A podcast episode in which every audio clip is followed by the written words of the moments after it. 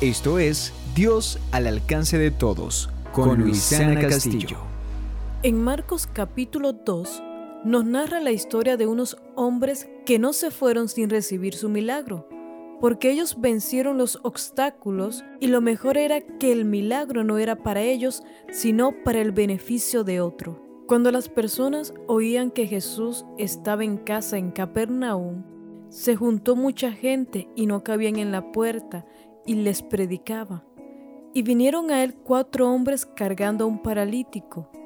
Como no podían acercarse a Jesús por la multitud, rompieron el techo y bajaron el paralítico, y Jesús, al ver la fe de ellos, dijo al paralítico, Hijo, tus pecados te son perdonados. Y luego le dijo, levántate, toma tu lecho y vete a tu casa. Él se levantó enseguida y tomando su lecho salió delante de todos, de manera que todos se asombraron y glorificaron a Dios.